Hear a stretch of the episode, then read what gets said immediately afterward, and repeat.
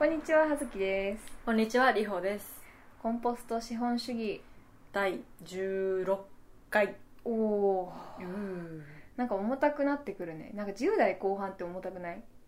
え、年齢のこと？あれかも年齢をそのままポッドキャストの回数に応用しちゃってるのかもしれないけど。10代後半だんだんいろいろシリアスになってくる感じ。そうだね。こう思春期を経てう、ん。だんだんいろいろこう考え出す。そうそうそう感じですね。ねね。まあ、そんなこんなで、私たちも思春期を超えて。超えて、成人に向かってまいりましたね。独立するぞ。さてじゃあ今回のテーマが、はい。えっ、とそうですね。若干私の原点だけど私もいろいろ発見があってなんなら全然知らなかった前置きがいいか デザインの分野なんですけれどもな。デザイン。デザインですしかも、えー、と今回はまあ結構どちらの本も分厚いというか、まあ、中身てんこ盛りということで、えー、と本を2冊かつ私が1冊リホマルが1冊っていう形で読んできて、で私が、えー、とアンソニー・ダンとフィオナ・レイビーこうかなりあのその分野で流し入れている2人ですがが共著の「スペキュラティブ・デザイン問題解決から問題提起へ」っていう本を読みました。リホマルが、私はデザインイノベーションファームタクラムというところで働かれている渡辺幸太郎さんのコンテクストデザインという本を、はい読みました。これはだいぶあれよね渡辺さんのラジオをだいぶ聞いていてそうですね聞き出してから買ったやつ。あそうそうそう。たびたび多分コンポスト資本主義でも私たちメンションしてると思うけどどれぐらいかな？でも多分ねポッドキャスト私たちが始めるちょっと前とかからうん。渡辺さんのラジオを聞き始めて、そう JWAVE でね「タクラムレディオ」っていうのをやってらっしゃるけど、多分そうだ年末か年始ぐらいうんに聞き始めてで私は別にそれまでデザインの分野じゃなかったしどちらかというとその渡辺さんのラジオもデザインの話をしてるというよりも割と人文科学的な話うんなるほどちょっとこう私はバックグラウンド社会学で割とそういうあとまあリベラルアーツの大学やったからうんそういうところにこうつながるようなすごくこう深い知的な話をしされている、まあ、あラジオででそれがすごく毎毎週面白くて聞いてて。でそのコンテクストデザインっていうのを書いてるんだ、まあ、そもそもその渡辺さんがコンテクストデザイナーっていう肩書きを名乗っていてうんうんうん。でそのコンテクストデザインとは何かっていうのを本人がまとめた本。でで気になって買ったんだけど途中まで読んでしばらく積んどくしてしまっていたので今回はいあのちょっとね発行されて。なんなら私もでもこのスペキュラティブデザインの本は、うん。あのリホマルから借りて読んでいるっていう私の本じゃないんですよね。しかもリホマルしかも私の本でもなてくてちょっとお友達にお借りして早3年ぐらいが経つ。寝かせているやつですね。寝かせてるやつなので、まあ、うん。そろそろね、このポッドキャストが終わったらお返ししなければと思っております。なんかもう請求されるかもしれないねこれは。そうだね。オンエアしたじゃんみたいな。まあじゃあまずえ早速入っちゃう前にじゃあどうしようかな、デザインとの接点とかかな。そうね。さっうん。きその葉月が、ね、自分の原点的な部分っていうふうに言ってたけど葉月はね美大でデザインをやってたんですよね。うん。なんかなんていう学学科だっけ？視覚伝達デザインなんだよね。なんかかっこいいよね。視覚伝達デザイン。それはさ、うん。他にあのむさびででまるまるデザインっていう学科は他にあるの？あ他にもいろいろ。なんか工芸工業デザインとか情報デザイン、ね。基礎デザインとか。なるほどなるほそどの中では一番こうなんかこう自分たちはすごい包括的に広くやりますよっていうかなんならこうちょっとなんだろうまだ何をやりたいかもやってる人も OK ですみたいなそういうちょっとなるほど。インクルーシブな感じだったなるほど。なるほどのかもしれない。なただでもここでこうスペキュラティブデザインとかで語られているような、こうすごく社会に目を向けていって、うん。いやもちろんね、まあ、そのムサビとか日本の美大が社会に目を向けていないなんていうことは言いたくないんだけどただでもその例えばじゃあ何かデザインのプロジェクトをするときにそれがこうなんか政治とか経済とか、うんなんか人の消費者のマインドとか心理学みたいなまあもちろんねあのどの国の学生にとってもそんなにいっぱいお手玉するのは難しいと思うんだけど、うんうん。なんかこう自分たちの主観から離れてこんなにたくさんの人たちとか物事とかシステムが絡んでいてなんならそれをこうそれを動かす力がデザインにはあるんだみたいなことはまあそんなに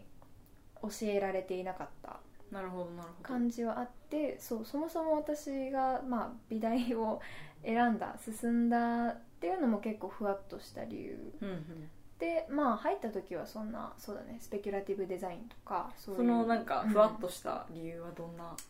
感じだったん、うんでももともとそのビジュアルなものがすごく好きで、うんうんうん。まあ入りは絵本とか、あとまあちょっと大人向けの絵本。なんかその、えっと、ショーン・タンっていう人とかそういうこうやっぱり物語を伝える老若男女うんうん。うん誰誰これ構わずこう相手に伝えるっていうもののまあその媒体としてのイラストレーションがなるほど。ででまあかつその人ってすごいもう何でも描けちゃうというか描かせたら何でも味わいがあってうまいみたいな人ででまあ彼とかにすごい憧れてなるほどまだそんなにこのなんかこういうストーリーが伝えたいみたいなそういう感じではなかったんだけどただただこうあーなんか絵がうまくなりたいなとか、こうまあきっとイラストレーターになるんだろうなみたいな感じでちょっと、うん。ちょっとぼんやり。あと母親も美大だったっていうのって結構自ね然だった、なるほどなるほど。ねそれは確かに少し影響はあるのかもね、そうだね。その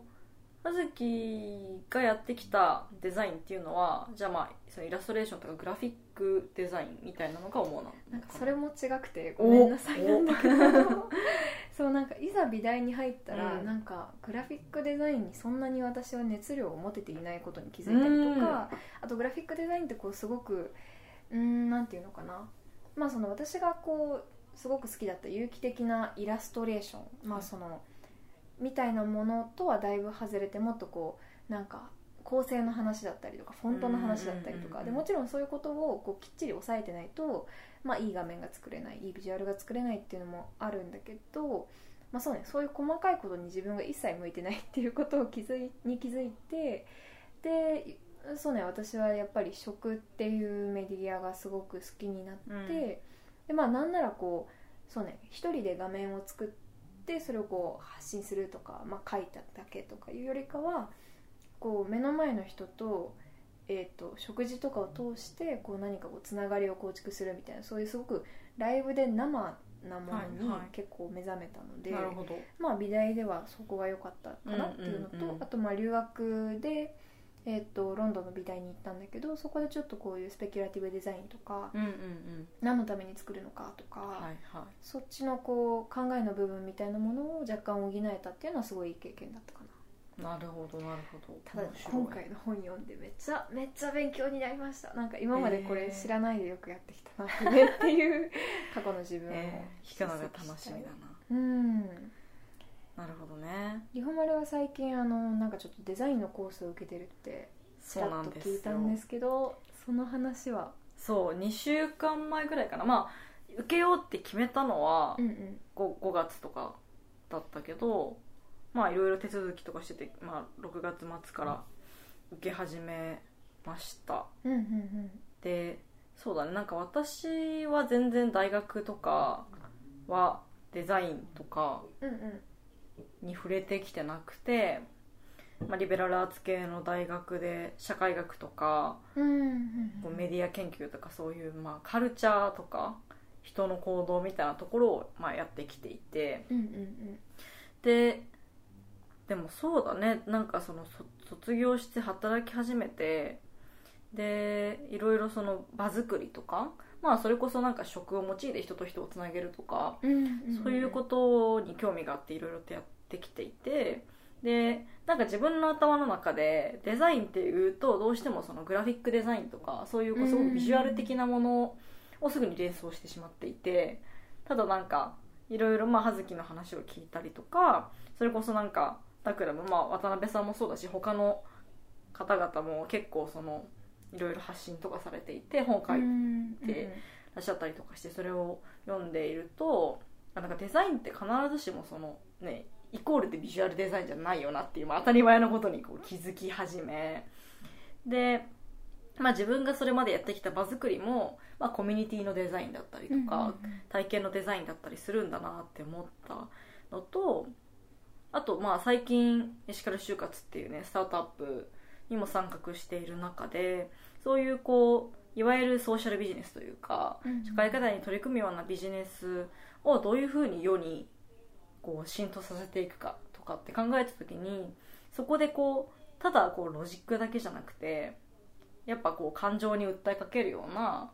こうそういうこう情緒の部分も必要だなってなった時にうん。ただビジネスの論理的な戦略だけじゃなくてそこにこうデザイン思考とかってすごくあの必要なんじゃないかなって思って、まあ、これからのビジネスに結構必要なんじゃないかなと思ってはいはい。それで受けようとあのデザインをちょっと勉強ビジネスデザイン？あのブランディングとかデザインストラテジーとか UIUX デザインとかになるからちょっとね分野は違うけど、うんうんうんその授業をね受け始めました。実はそのこれはね あのタクラムの渡辺さんの本なんだけどまた別のタクラムの佐々木康弘さんっていう方がうん。いらっしゃって、だからビジネスデザイナーって名乗っててもともと商社で働いてて大学も普通にあのなんて一般大学？うんうんうんうん。ででもその商社で働いてから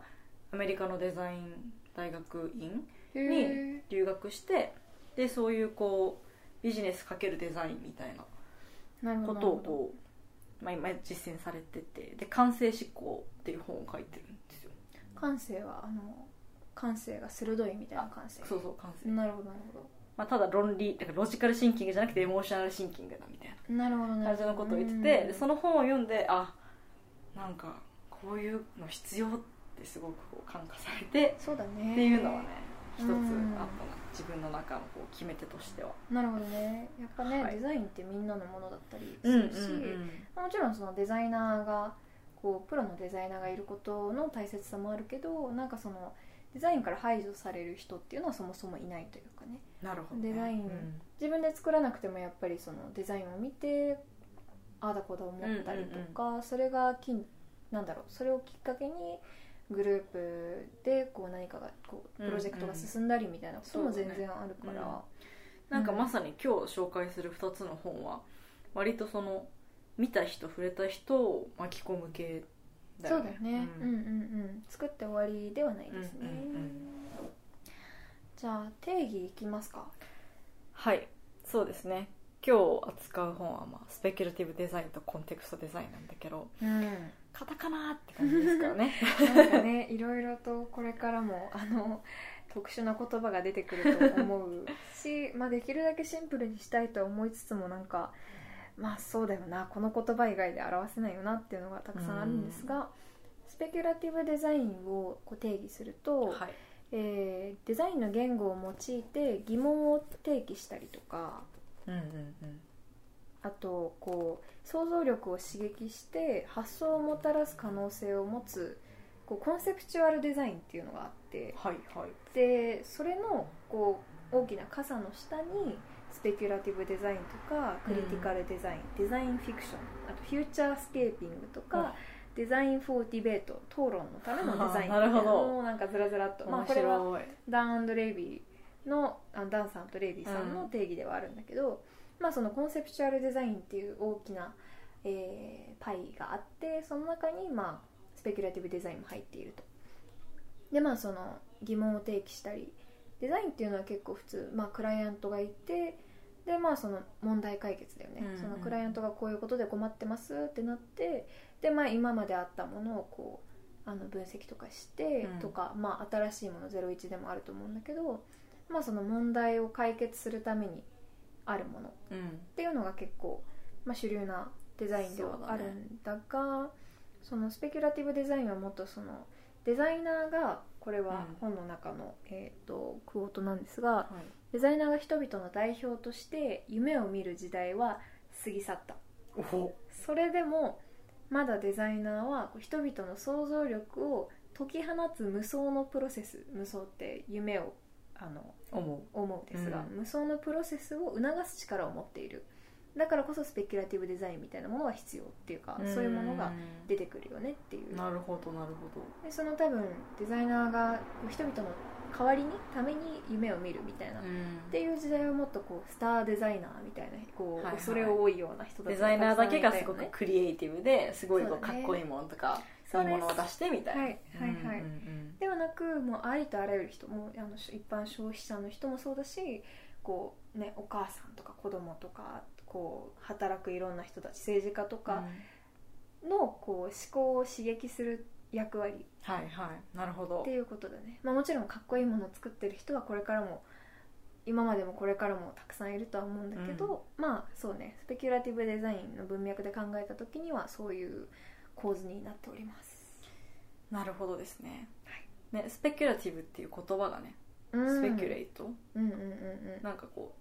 う推測するみたいな感じなのか。そうだね。スペキュレイト。割と私はもう少し推理みたいななんかそんな硬い感じだったかな。スペキュレイトってこうなんか未来ってこうなんじゃないかしらみたいなそういうちょっとポエティックな感じかなと思ってたけど辞書は引いてないので正直。わからんですね。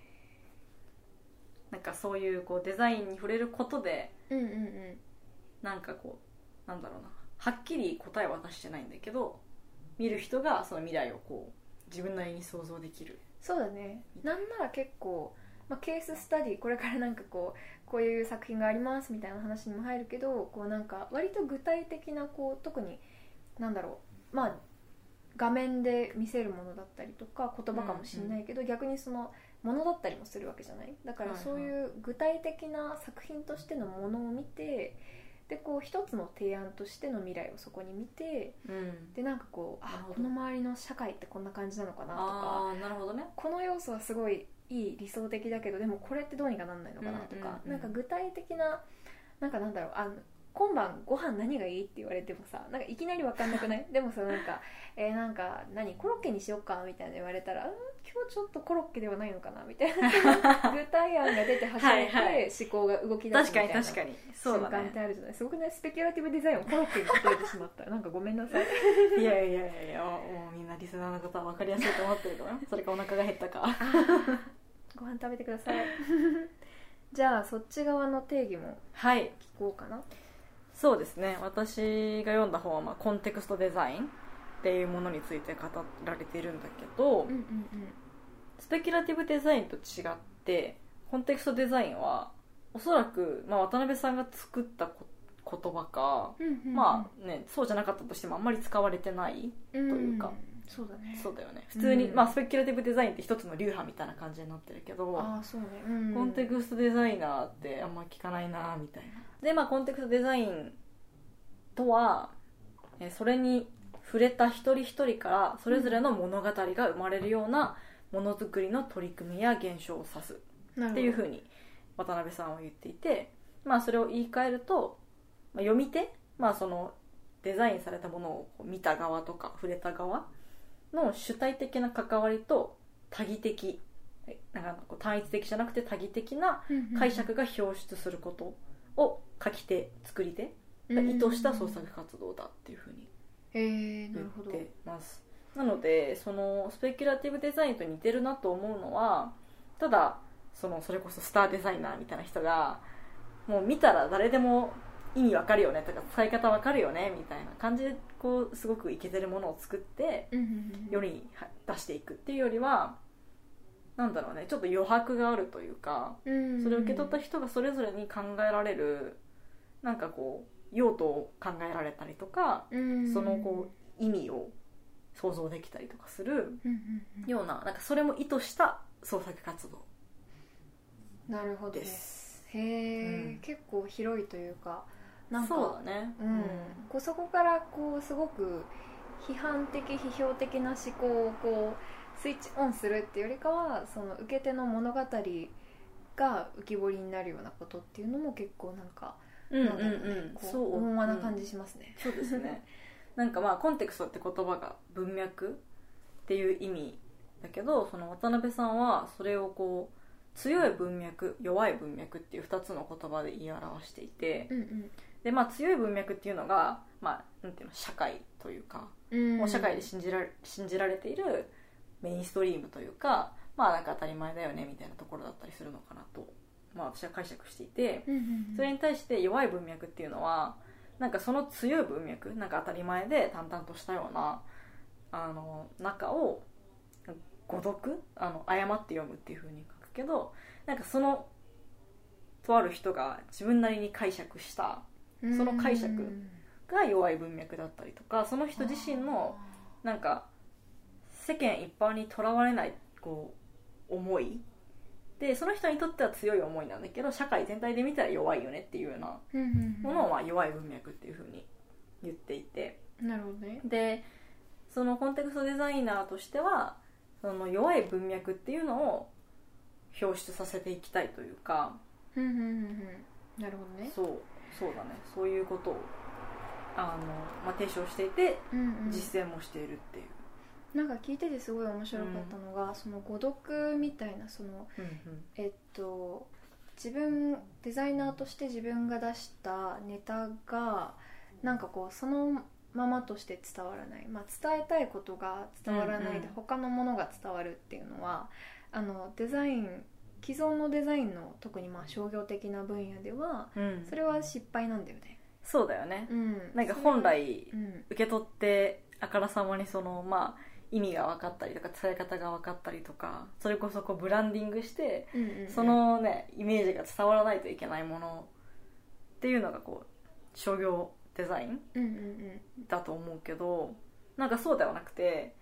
でもコンテクストデザインにはクライアントがいるんだよねはいはいはい。多くの場合。うん。そこがすごくね興味深いなって思ったところだったな。うん。うんなんかさこう具体的なプロセスが気になるよね。こうなんか、えっとクライアントとこう打ち合わせしながらなんか誰がそのなんだろう物語を紡いでいくのかとかどれぐらいクライアントと共有するのかとか、何をもって成功とするのかみたいな。その話もねすごい面白うん。くてうん。えっとまあその物語を紡いでいく役割がやっぱそのコンテクストデザイナーうんなんだよね、でまあ、この場合は渡辺さんなんやけどでそのまずそのクライアントってまあ言うとさすごくビジネスな関係に聞こえるけど、はいはい。まあ一人のすごくこう何らかの強い思いを持った個人うん。と考えてなるほど。例えばそのコンタコンテクストデザインのケースとしてはそうだね。すごい素敵な例があったんだけどメッセージソープインタイムっていううん。あのそういう商品を一緒にそのタクラムと開発したあのまあ石鹸だったりとかそういうものを扱っているなんかネパールとつながりの深いブランドがあって読み方が間違ってたら申し訳ないんですが、そうラリートプールっていうものかな。っていうあの、まあ、ブランドがあってでもともとここの創業者の方とあの渡辺さんは高校生の同時の同級生かなんかで そういうつながりがあっていいね。でその方はその創業者の方はもうその若い頃からというかそのネパールの、まあ、女性の自立支援とかそういうことにいろんな形で取り組んできて、なんかこうシェルターの支援みたいなことをやったりとか教育みたいなことをやったりとかいろいろその自分で実践していく中でなんかこうそのネパールの女性がこう、まあ、うん。ちょっと化粧をして笑顔になってるような姿とかを見てそういう化粧品を通じて何かこうそのネパールの女性たちのためになることをしたいみたいな風にいろいろその事業を始めていってうんで、まあ、結果いろいろそのネパールで取れる、まあ、特産品を使った、まあ肌にも優しいようなソープとかを作り始めるんだけれどもだからそういうさすごくそのネパールに対して何かしたいって使命感とか思いを持った人がまあ一人いましたと。なるほどなるほど。でそんな方が渡辺さんに今度そのうちで結構ギフトの需要が大きいからうん。ギフトボックスみたいなのをちょっとデザインしてほしいんだよねって言ったらしいのよ。はでもそこで渡辺さんはまあもちろんそれはできるんだけどでもなんかギフトボックスを作るだけだったらなんかこうそれ以上にこうリーチしたい人にリーチできないよねというか今までのこうそのブランドだったりとか創業者の方のファンみたいな人たちは使ってくれるけれども、うん。そのブランドとかその創業者の方の思いみたいなのを伝えるそこがそのその人の強い思いがまあ弱い文脈っていうことでなるほど。それをうまく紡いでそのデザインを通して世に伝えていくためにはなんかどうやってやったらいいんだろうみたいな。うん。話の結果そのメッメッセージソープインタイムっていうのができて、うんでそれは実際に写真がねこの本には載ってたりとかするのであのメッセージソープうんタイム聞いてくださってる方はネットで調べていただけたらと思うんですがそうなんかねこういう感じでかわいい。その石鹸を、まあ、プレギフト用の石鹸でうん。で実は中にこう文字が印刷された布が入っていて石鹸に布が入ってるんだ。そう、ま、真ん中に入ってて入ってるの最初は気づかないほい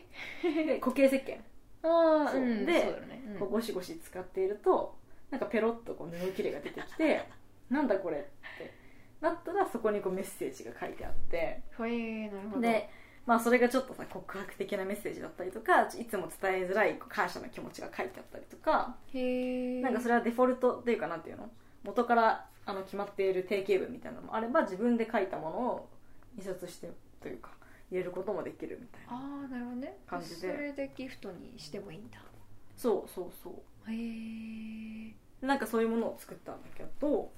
あそうかギフトボックスだもんね。そうか。それでも結局そのギフトボックスを作るんじゃなくて、うんもうその商品自体を一緒に作った、うんギフトボックスを作るだけじゃその弱い文脈が伝わらないと思ったからはいはいはい。じゃあなんかその思いに共感してもらったりとかその新しく知ってもらうためにはどうするかみたいな感じでそのあの結成石鹸を作ってうんうんうん。ではもちろんギフト用だから、まあ、ボックスも作ったんだろうけどね結局、うんうんうんけどまあそれで販売をしたそのでもえっとなんだろう。えっとメッセージを入れることによってその創業者の人よ弱いこのなんか声の人の思いみたいなものがどうやって消費者に広く伝わるようになったんだろえーっとですね。う なんかうん。どちらかというとその最初になんだろうなこの人はこういう人ですよってこのブランドはこういうブランドですよっていうのは、うんうん多分よくあるブランディングだと思うんだよね、うん。その例えばさ私私とかもこう買うようなもので地球に優しいですよみたいなものとかってあるけどでもなんか逆にそのちょっとこ人の心に触れるようなこううん。メッセージがこう入ってるソープですよっていうこうものからそこに興味を持ったらなんかじ実はそのこの石鹸ってただの石鹸じゃなくてうんこういうネパールのまあ原材料を使われていてでそれってこういうその現地の支援にもなっていてみたいな感じでこう後から手に取ってから知るっていうイメージなんじゃないかな。なるほどね、なんかこうなこのブランドは何かこう言いたいことがあってみたいな主張があってっていうことがより顕著になることなのかな？そうまあなんかこれ、そそこの部分だとちょっと分かりづらいかもしれないんだけどうんうんなんかまず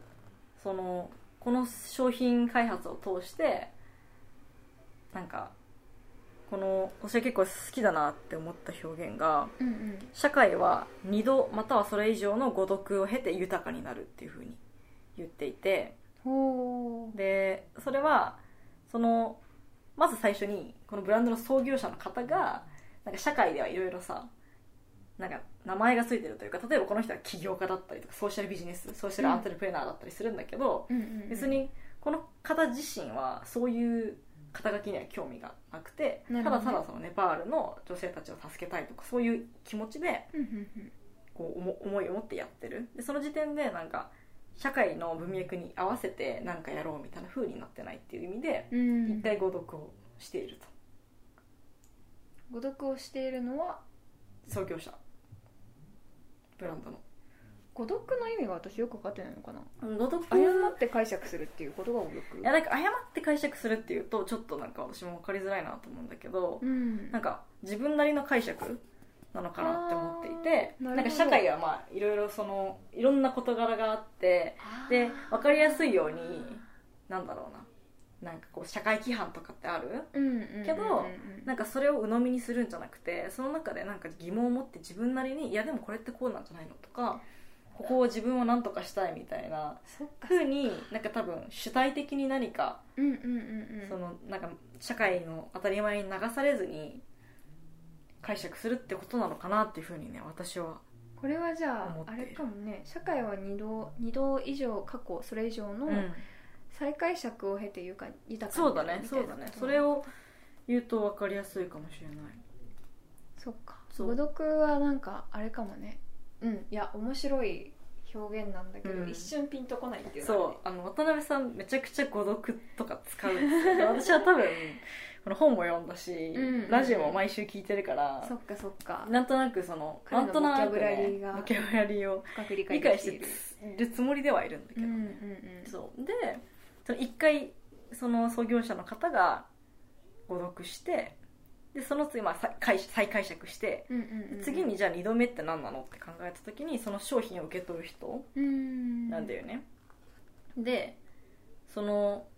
いつ届くか分かんない。今その実際に渡しても使ってくれなきゃ中のそ、うん。あのメッセージ出てこないし確かに。石鹸なんてすぐになくならないからさ1ヶ月ぐらいかかるからみたそうじゃいなない。でなんかそういうものをこう渡すっていう、まあ、新しい体験だし商品だよねっていうものだったんだけど、まあ、それに対してこういろんなこう反響があったと。ほで一人でのコメントをくれたのは化粧品の仕事をしている人。でその方はなんか普段まあその石鹸を化粧品の一つと捉えてうなるほど。化粧品は機能を売りにするものだけどこれはストーリーが主眼で稀有な例だねって言っていて。ああ確かに。で文具メーカーに勤務している知人の方はうんうん。これは手紙であり新しい文房具だと言っていた。でまた別の広告代理店に勤めている人は新しいメディアだねと言っていて。なるほどなるほど。そうこういう感じでそのそれぞれのこの、まあ、商品を知った人とか触れた人が自分のいる分野とか文脈に合わせてその商品の意味とかうん。を解釈してそれをまあこう伝えてくれた、へえメディアをこう越境してる感じがあって、うんうんうん。いいね。でこれがこうこのものをこう世に出した時にそれを見目にした人とか触れた人が自らに寄せて解釈をしてくれるつまりそれは自分なりのコンテクストを見出してくれる状況、ああ、うんそこでそうなんだ。そう。でこれが、まあ、2度目の誤読なのかなと。そうだね。て、確かに。それがこう単に、まあ、これが今は流行りだからこれを売ろうみたいな感じでそれっぽいこう売れそうなコピーとか作ってバーって出してあなんかいいねみたいな感じで買ってたら誤読ってほぼ生まれてない？そうだね、うん。なかなかファストフード食べるときに再解釈しないよね。そうだよね。解釈はないよね。解釈はない。からなんかそういうね何でもまあなんだろうねマーケティングとかもさあらゆるところでされていて自分で気づかないうちにすごく多分左右されてるそういうものに。でこう鵜呑みにして行動しちゃっていたりとかするけどそこであえてこれは何のために使うものですよとかこれにはどういう意図を込めてますよみたいなことを断言しない余白を残しておくことでうん。それに触れた人がなんかデザイナーが考えてもなかったような用途を見出してくれたりとか感情をこう持ってくれたら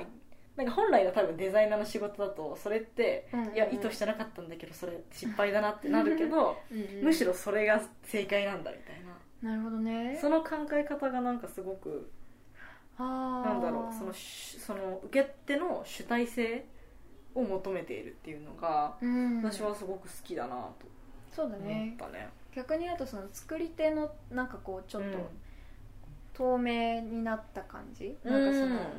伝えたいこと、まあ、もちろんそのなんだろう設計の中に実際にこうメッセージタオルを入れるみたいなそのこううトリックを仕込むのはデザイナーなんだけど、うんうんなんかでもあとはこう使った人にお任せみたいなそういうちょっとなんかリタとちょっと似たことが起こってるような気もして、なんとなく相手をなんか信頼してるじゃないけど。あそうだね。うん。なんかこううん。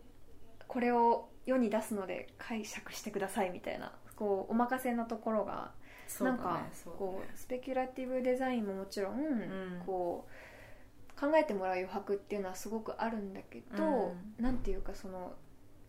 そっちの方がちょっと日本人的というか、はいはいはい。なんか何がっていうのを具体的にちょっと言いづらいんだけど、うん。なんかよりそのうーんなんだろうな受け身なのかな？スペキュラティブデザインはもっとこうなんかこう受け手にたくさんいろんな分野から考えてほしいからこういうふうに具体的なすごくソリッドなものうんうんうん。こうしっかりしたものを出しますみたいな、うん。こう意志が強いはいはい。意図がしっかりしてる感じするけど、そっちの方がちょっとなんかなんていうかたおやかというかしなやかというかそうだね。な気がする、ね、多分その最初にいるクライアントというかそのなんていうのかなクリ,、うん、クリエイターでもないかまあククライアントっていうふうに言うけど、うんうんうん、その人の思いはすごく強いんだけど、うん。それをそのままバーンって出すんじゃなくてというのもまあその人の強い思いもね社会で見たら弱い文脈だからはいはいはい。それをその個人的なパッションみたいなものをいかに社会的な価値に翻訳してうん。その価値を伝えていくかね。っていうことをまあコンテクストデザイナーがやっていて器ですねうん。確かに。器。はい器って何だと思った人は前回のエピソードを聞いてください。ぜひ、うん。そっか。いい例ですねそれは。そう。でなんかこれもそのなんか成功したか否かみたいなところで言うと、うんうんうん。そうやってこうある一一定数の反響を得て人気にはなったんだけれどもうんうん。でも継続的に量産するほどのうん。まなんだろう発注の安定性はなかったりとかして、まあ、結局販売はまあ終了してしまった。でなんかそういうさ何かデザインしてプロダクトとかものをこう世に送り出した時って、まあ、経済的社会的文化的側面でそれがせ成功したかどうかってこう判断できるんじゃないかみたいなことを、まあ、渡辺さんが言っててなるほどまあでもそれで言っても多分経済的にもずっと販売できてるわけじゃないし、うん。まあ、社会文化的にも、まあ、一部のそれを知った人とか使った人からはすごく反響があったけど別になんかすごいソーシャルムーブメントとか なんか新しい文化を生み出したわけでもないうん。からすごくこう評価が難しいそうだね。こと。でもそのなんか3つ全てをなんか満たそうとしなくてもいいし、まあ、ひ一つでも満たそうとしたりとかなんかそれがこうなんだろうな必ずしも社会に大きいすごくこうなんかみんなの記憶に残るようなインパクトをもたらしていなかったとしても実はその時にその例えばその石鹸に触れた人がまた別の機会でその同じブランドの商品を買うようになって実はあの時のあのメッセージソープがきっかけでみたいなことがあったりとかはいはい。今この創業者の方はあのネパールには引き続き関わりつつもなんかあの音楽活動とかそういうこう個人で興味があったこともやってるらしいのね。そのなるほどなるほど。なんか一旦会社をストップさせたりしてたのかな。今はまたちょっと再開してたりとかするのかなと思うんだけど。でそういういう音楽のライブとかの場にもそのメッセージソープでその方を知ったっていうああそういう人が訪れてくれたりとか、はいはいはい。それそういうつながりができているって考えたら別になんか失敗したっていうわけでもないというか、そこのこうなんだろうな今の、まあ、ものづくりとかビジネスの世界で 作るってなるとどうしても数字とかが求められてしまうけれどもそれじゃこう判断しきれないうん。部分っていうのがやっぱりあるよねっていうのはすごくなんだろうねこう経済合理性も考えないとダメというかそのねあの持続可能じゃなくなっちゃうそのビジネスとして、はいはいはいっていうのはあるんだけどそれだけだとこう見失ってしまうようなところをうん。コンテクストデザインがこう紡いでるんだなっていうのはすごい思ったかな。なるほどね。ううん。ん、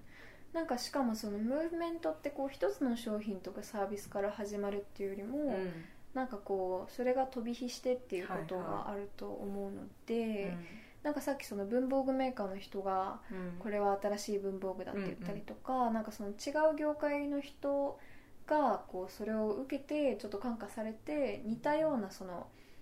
コンテクストは違ったとしても似たようなコンセプトとかフィーリングでこういろんな事業を進めていったらそれはそれでムーブメントになるかなって。そうなんかもっねとスローな消費とかきっとそんなもう本に書いてあると思うけど。だから同じものがさ、うん。なんていうの最初に生み出されたものがそのままは続かないんだけど、そうだよね。そこからインスピレーションを得た人が、うんうんうん。こうまた新しいものをこうせ世界に投下していけばうん。うん実はその最初のきっかけから何かこう軸となるものが流れていたりとかするのかなっていうね、ね、うん。そうやと思いますよ。はいこっちからもなんか一つ例をぶち込んでもいいですか？スペ、キュラティブデザインの例。長い例と短い例だったらどっちがいいですか？な長い方いっちゃう？そうだよね。長い方最後待ってくるともうなんか誰も聞きたくない言いたくないみたいになっちゃうから。えっとこの本の中でこう一番最後の方にこう実際ダンさんとレイビーさんが一緒に作った作品っていうのがあって、で、まあ、作品っていうのかな？一応思考実験って書いてあったから、うん。まあ思考実験。思考実験の段階なのかもしれないですが作品の名前が「連合ミニ王国」っていうやつで でこう、まあ、未来のイギリスバイク通ります。はい。長いね。バイク長いです。一本道だから結構長いんだよね。確かにはい。えー、と未来のイギリスを考察するっていう話でこうイデオロギーに応じて4つの地域に仮にイギリスが分かれてこの話はご存知ですか？それあれだね。ヒューマライジンで触れられてたね誰かの記事で。あほんまに？これじゃない？あそれそれそれそれそれ。ゲマジか。かぶっちゃった。あれかもね小太郎さんのところかな。あー。でも話してはないと思うこの間の回ではそうだね、うん。やばいすいません。私これ真面目にヒューマンライジン読んでないことバレてた。えすっごい面白い例なのこれが、はい、話してえほしい、っとまあ、4つの地域に分かれました、うん。でそれぞれがえっとでまあそのそれぞれ比較するための軸っていろいろあると思うんだけど、うん。ここで、まあ、ダンレイビーさんたちは交通手段とか乗り物にフォーカスしてほでそれぞれのじゃあ地域4つの地域でこう暮らす人たちはどんな交通手段を使ってるのかっていうことを、こうスペキュレートすることで、はいはい。まあ、作品化したんだけどなるほど。で、まあ、まずその、えー政治的なイデオロギーをこう分ける軸みたいなものが、まあ、うん。典型的なものがあって、経済の左派右派あうん。と個人の自由に関しての権威主義と自由主義っていう縦軸と横軸があります、うん。権威主義。権威主義。権威主義はよりこう、まあ、政府がコントロールはいはいプライバシーなしって感じで、まあ、自由は個人の自由好きにしてって感じうんで,、でまあ、経済の左派右派は多分まあどれぐらいそうだね経済経済に対してまあ自由か保守的かってことだとは思うんだけど、で、えっと、それで分けるとでちょっと4つね全部面白いんだけど、えっとまあ、分かりやすくて極端な2つを紹介すると、はい。まあ、1つはデジタリアンっていうデジタリア 人たちというか地域でで、まあ、彼らはもう完全にこうデジタル技術に全て依存していて、でまあそのデジタルの、えーコントロールうん。みたいなものがすごくこう、まあ、高度化したおかげで、まあ、そのエネルギーはさあのなんていうか限られてる自然の、えっと資源みたいなものは地球で限られてるんだけど過度にデジタル化することでこう無駄がなくなる。うん。っていうことで、まあえー成功しているというか、まあ、生き延びていって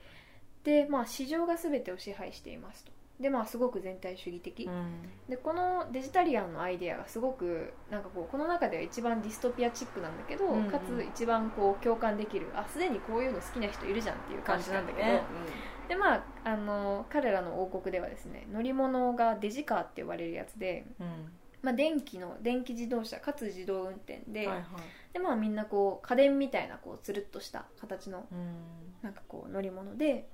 でまあえーっと常にこう最安で最短のルートを AI みたいなのが計算してくれてでまあね今のあの資本主義の延長みたいな感じなので、こう、えー乗り物自体もこうステータスを表すものであって、はいはいはい。でそれはこうスピードとか馬力みたいなことじゃなくてこう自分のデジカーが占有している面積だとかあとプライバシー。プライバシー。プライバシーもステータス。だからそのお金持ってれば持ってるほど自分のプライバシーが守られている。持ってかれないっていう話ですなんねかマジで起こりそうなディストピアだね。ほんまやね、うん。本当結構想像は簡単なんだけど、でまあそのその世界っていうのが、まあ、その乗り物の話自体もあれば少しその、うん。まあ、政府の話とか環境の話とかも出てくるんだけど、まあ、デジ世界はこうあのどこまでもアスファルトの土地が続いていて、はいはい。緑なんか全然なくてで、まあ、人間には解読不能のこうマーキングみたいなものが道路にいっぱい書いてあって、えー、怖っ。機械のための世界みたいなことなんですよね。で、まあ、それが一つのディストピアじゃないけどスペキュラティブ、えー、とアウトプットで、うん。えーデジタリアンとちょっと,、えー、と対照的なのが無政府進化主義者っていう、まあ、また別のグループでで彼らはこうデジタリアンと違う大半のテクをもう捨てていてへトレーニングとかあと自己流のバイオハックとかを使ってバイオハック。バイオハックですよ。で、まあ、科学の力でこう能力を人体としての能力をうん。結構最大化するっていうライフスタイルを送っていてでこう人間のニーズのために今までは地球を改造してきたけどそうではなくて地球の制約の中で生きていけるように今度は人間を改造しよう動物を改造しようっていう方向に行っています。いやこれもちょっとありえそうな話やな。ねこの暑くてムシなんかムシムシした気候に耐えられるはいはいはい肌はい。にしようとかね、はいはいはいはい。そういう服を着ようとかうんうんね、うん。そうなんだよ、まあナウシカもねあの毒に耐えられるように。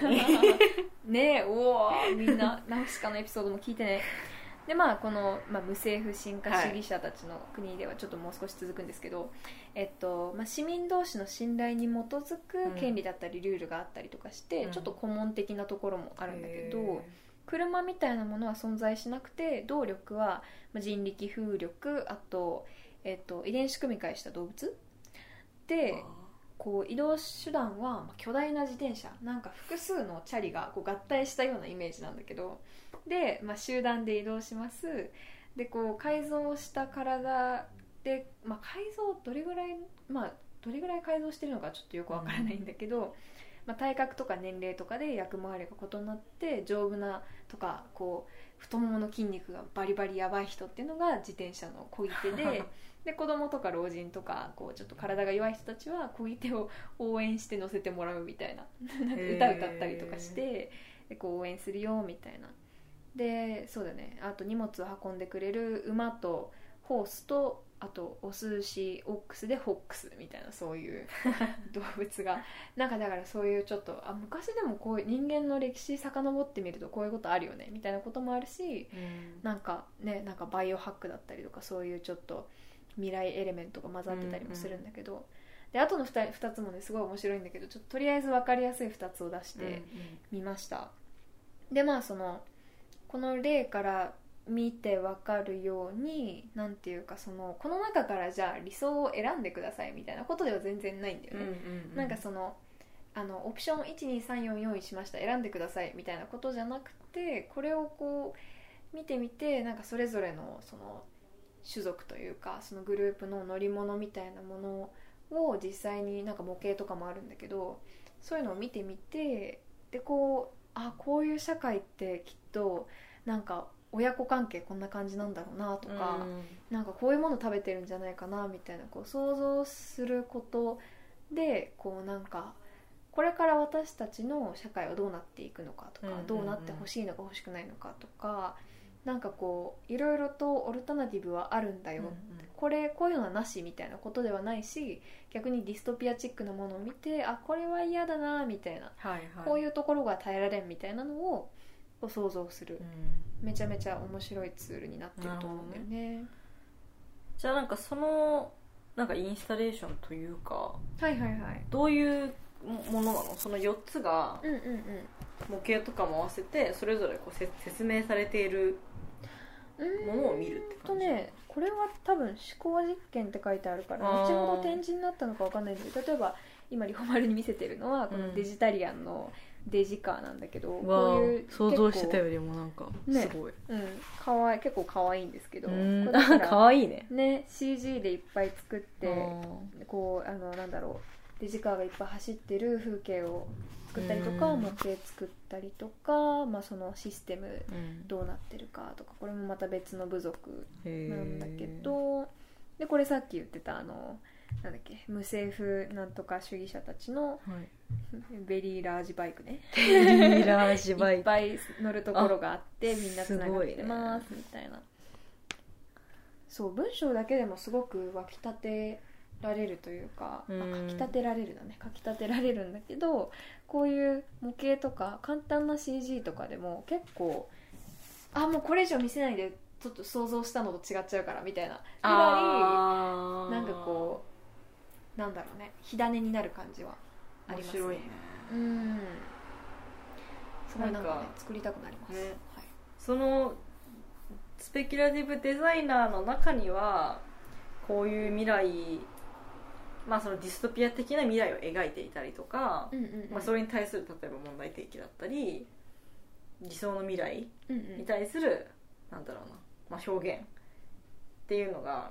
そのデザの中にはあるんだけどでそれを投影しつつもちょっとこう遠回りに伝えるというかうんうんうん。絶対的に伝えるんじゃなくてっていう感じ？そうじゃないかな。やっぱりその彼らはストーリーテラーであって、うんやっぱりその、あとデザイナー一人で全部作れるかっていうとそうでもやっぱりないしなんか例えばじゃあ、まあ、このプロジェクトでどれぐらいこう、まあ、外部の専門家に頼頼ったのかうん。頼ってないのかはよくわからないけどやっぱりその科学とかさうん。まあ私もちょっと全然わからないし なんならその他の分野の他分野の人たちと連携してはい。で例えばじゃあ科学者とデザイナーが連携してでこう科学のデータをこうただインフォグラフィックスとか見やすいようにグラフィック化して見せますっていうことじゃなくてじゃあこの科学を実際に日常生活に応用したりとかこうじゃあねあの科学技術が世に出たらこうそれをえー、となんかうまく利用しようとする企業もたくさん出てくるから、うん。そういう時どうなるんだろうみたいなそういう社会への応用のなんかステップを考える人っていう役回りかな。だからまあそうねその中で多分、まあ、個人デザイナー個人の理想とかはあるとは思うんだけど、まあそれだけじゃないかなっていう。なる感じ、ほどですね。はい。面白いよね。なんかあと、ね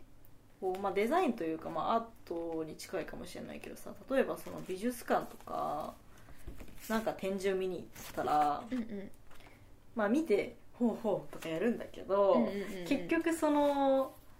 なんだろうね。なんか説明文がさ横についてたらそれを読んでしまったりとか、うんうんうん。まあその、ね、絵画だったら画家の名前を見てしまったりとか、うん。なんかその作品だけを見て自分で解釈しようとするよりうんどうしてもなんかこう分かる情報みたいなのを求めてしまう人が、まあ、自分含め多いのかなと思っててなんかこう楽しみ方を知ってる人はさ、うんうんうん。もう絵だけとか作品だけを見て、うん、これはどういう意味なんだろうみたいな考えてそれはなんかちょっとさ、うん。ある意味なんかその作者が意図してなくても若干スペキュラティブだったりもするかもしれないけどそうだね。なんかもうスキピラあ言え言えなくなってスケって言ったらダメだよ。スペだよスキプティカルになっちゃう。ねスケプティカルデザインうーん似てる スペキュラティブデザイうんンはなんかそういうこうちょっとさ美術館とかにある高尚ななんていうのちょっとあのお高いイメージとかもなうん。まああんまりなく、はいはいはいはい。かつ商業的すぎないそうだね。ぎずなんかこう好奇心をくすぐられるみたいうん。感じでな思わずなんかいろいろと連想せずにはいられないみたいそうだね。な感じなの連想。というか想像？うんわかる。いやそうだと思う。でもなんか連想はすごい大事だと思ってて、うんうんうんなんかすごいさこう面白い人と話してるとなんか次から次へと自分の頭の中でなんか違うこと考えちゃわない？なんかもう違うこと考えちゃうってその相手が喋ってる時になんかあーなんかあーあー仕事終わったらこれしたいみたいなことじゃなくてなんかその相手が言ったことがこう火種になって、なんか違う、確なんかかそういえばこういう本読んだなとかなんかこんな映画あったよねみたいなことだったりとかそういう連想みたいなことがまあスペキュラティブデザインでも起こるのかもなって思ったのとあとさっき里穂が言ってたそのなんかえっと作品があってもその説明文読んじゃうみたいなことって、なんか今すごいインスタグラムとかさはい。ビジュアルなメディアがたくさんあるから、でこうなんかどんどんさ文章も短くなっていくからそうね。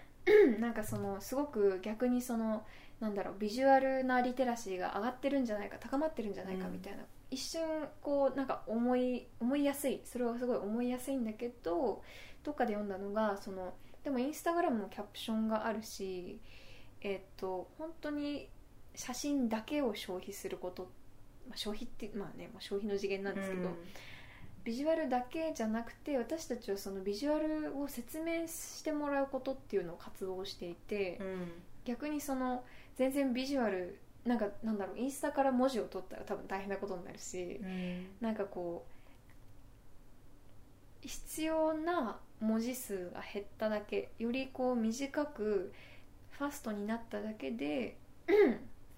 別に新しいこうビジュアルなものを読み解く能力みたいなものに長けてるわけではないみたいな、うん。確かにね。なんかインスタとかで言うとさやっぱりその流行りのもの、まあ、場所だったりとかこう映えるスポットとかうん。食べ物とかを、はいはいまあみんなが投稿してるわけよ、うんなのになんか自分もそこに行って同じような写真を撮って投稿したいみたいなさそういう、まあ、ちょっと承認欲求とかもあるとは思うけど、うんうんに駆られているからまあ自分もこう発信、まあ、ある種の創作活動をしているしたくさんそのビジュアルを見てもいるけど結局それってなんか、あまりそのね深い意味がないものがどんどんこう量産されていたりとか、うん。うん解釈はいらないもんねそれは、うんうんうん、でなんかキャプションとかも短くなって深みがねなくなっていくというかさ、うん。まあ、短い文章でもねなんかポエムとかだったら深いとかあるんだけど、はいはい。はいでもやっぱなんかねコンテクストがね薄くなってそうきちゃうよね。そうそうもうハッシュタグなんとかみたいそうだね。な感じだとどうしても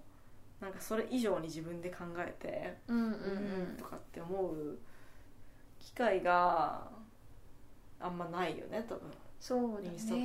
うん。なんかインスタとかで例えばじゃあスペキュラティブデザインのプロジェクトとかをさこう投稿うん。してそれがフィードに流れてきたらどうなんだろうね。なんかこう解釈するマインドにあるのかねみんなは。なんかああ面白いなーって軽く流してしまいそう私だったら。いやーわかるよ。だってそのうん。スピードが全体的に速いわけだから、そこの中にすごくスローなものが出てきたらよっぽどなんだろうね文章が重い重面白い重いって言っちゃった。文章が面白いとか信頼できるアカウントとかだったら読んじゃう。没入しちゃうかもだけどね。そうだね。なんかツイッターとかでもまあ私その情報を得るって意味ではツイッターは結構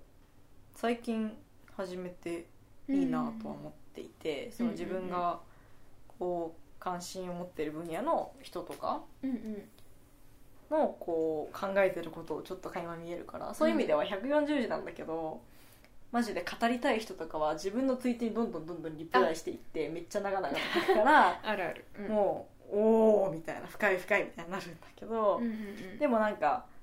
そういうのではなくて何かしらの事例うんを紹介してるものって、まあ、140字だから説明文もむずみ短いし、まあ、ちょっと活動がポンポンってあるだけでその詳細リンの URL とかはなかったりするわけよ。何かしらの事例とかデザインとかを紹介してて。なるほどね。でもやっぱりなんかパッと見で「えすごい」とか「面白い」とか「びっくり」ってやつはすごくリツイートとかされて拡散される。うんうんけどその一方でなんか後からこういろんな人からのあの反応を見てるといやこれって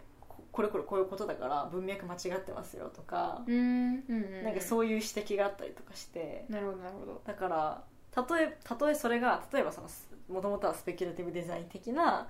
プロジェクトだったとしても、うん。それがこう断片的にこう切り取られて SNS で拡散されても、うんうんうん。なんか全貌が伝わらずに、うん。なんかすげえみたいな感じでそうだね。バンバン広まっちゃって、まあ、どうせそのひ、なんていうの広める人たちリツイートする人たちの頭の中にはその情報ってあんま残んないとは思うんだけど、うんうんうんうん。その実際にねその体験するようにそういうデザインされたものとかを。たそうだなんかそうやってなんだろうねファストなんだけどファストな分いろいろと抜け落ちた情報が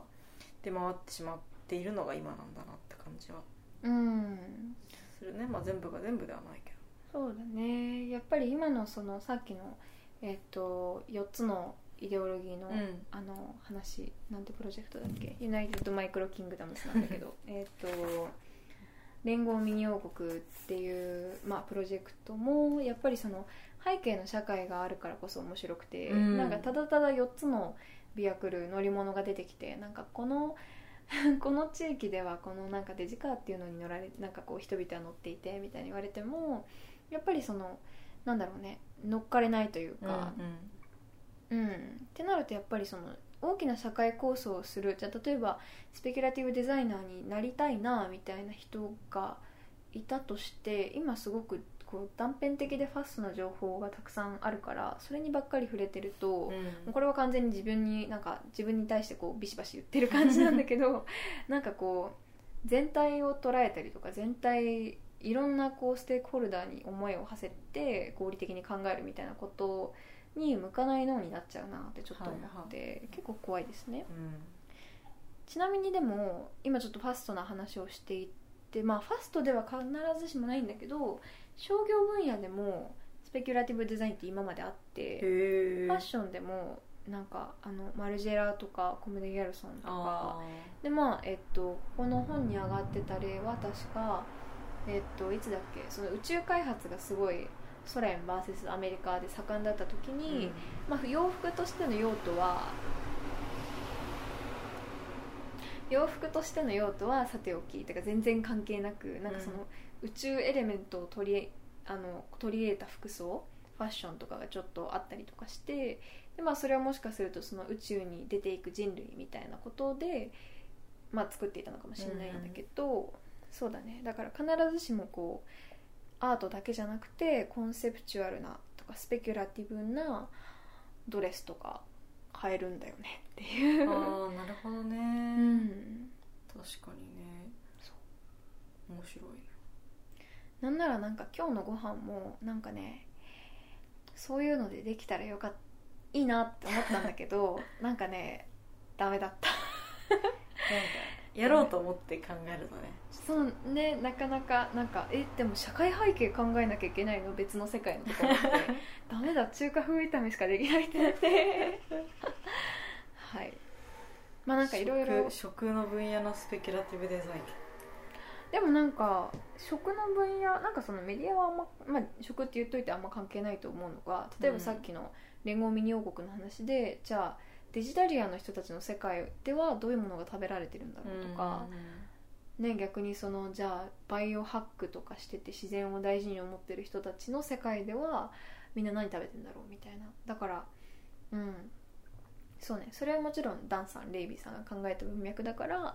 あの拝借するわけにはいかないんだけどなんかこう一つ世界を作っちゃうといろんな要素で遊べるよねっていう。そうだね。確かうん。に、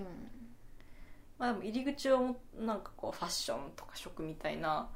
狭めてもそれはそれで面白いのかもね。逆になんかはいはいはい。このファファッションだったらうん。じゃあこれこういう服が着られる世の中ってどんなだろうみたいなそうなんだよそうなんだよ。そうそうそう、うん。スペキュラティブデザインのこう順番としてはスタートが、えーっとえーあれ？スタートはどっちだっけな？うーん。まあ社会背景とかももちろんあるんだけど、こう結局最終的に見せるものっていうのはものだったりするわけじゃない、うんうんうん。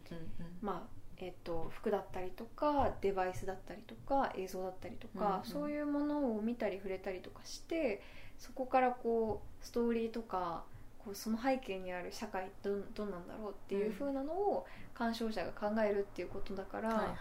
そうそうなんですよ。だから結構そうだね。そこがまあものづくりの強みというか、うんものがあった方がなんか話弾むみたいなはいはいはい。想像力が刺激されるっていうのは確かに。あると思うので。であともう一つそのうーんそうだね。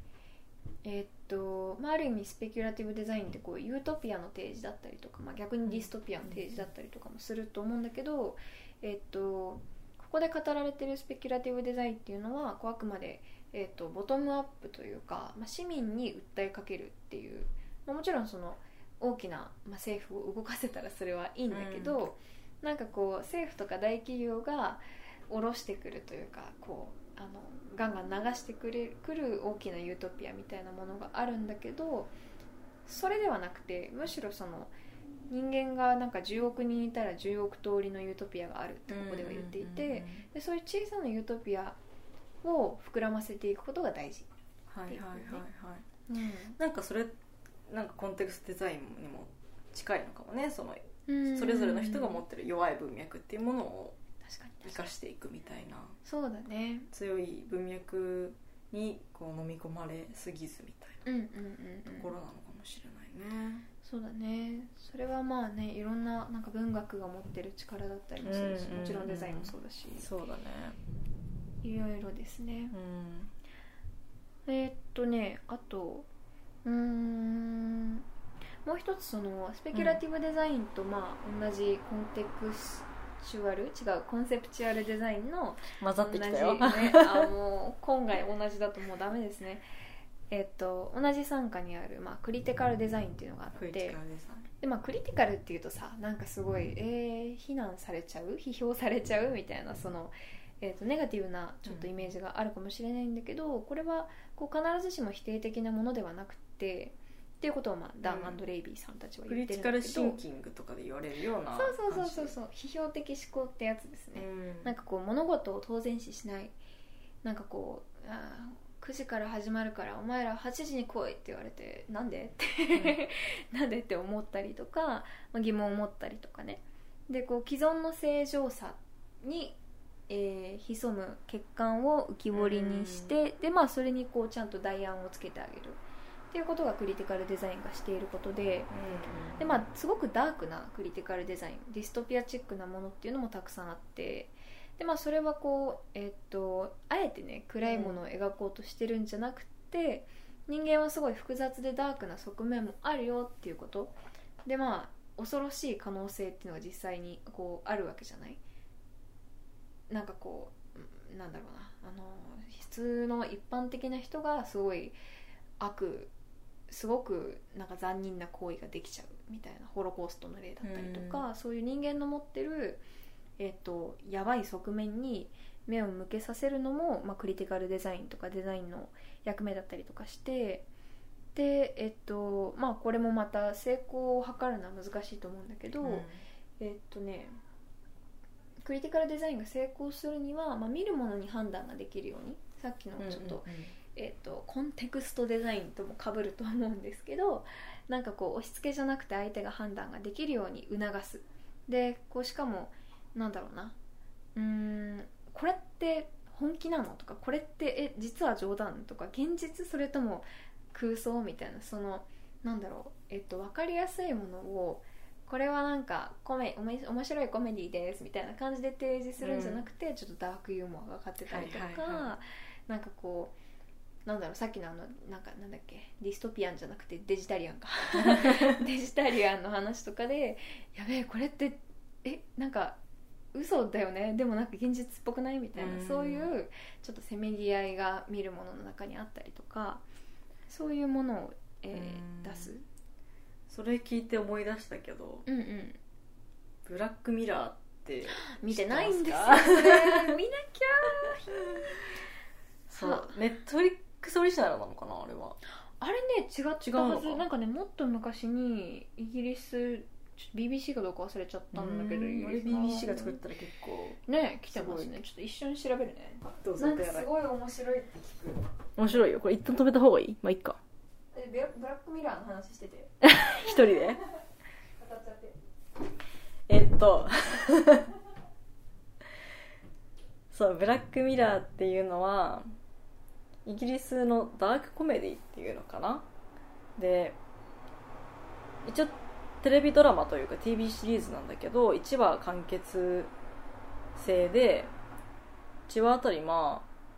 4 5 0分？1時間弱ぐらいなんですけど、まあ、近未来の結構 IT とかデジタル化が進んだ世の中でそれが行き過ぎて弊害を引き起こしているみたいなことを結構ブラックユーモア満載で描いている内容です。OK でブラックミラーで、まあ、まだね、見てないとは思うんだけど葉月は、うんうん。私は結構ねネットフリックスで見れるので最近は見てないけど一時ハマってあそもう1日に23話見ちゃうみたいな。言ってくれてないじゃんポッドキャストで近況の話してる時に確かブラックミラー漬けですみたいな聞いたことないんだけど。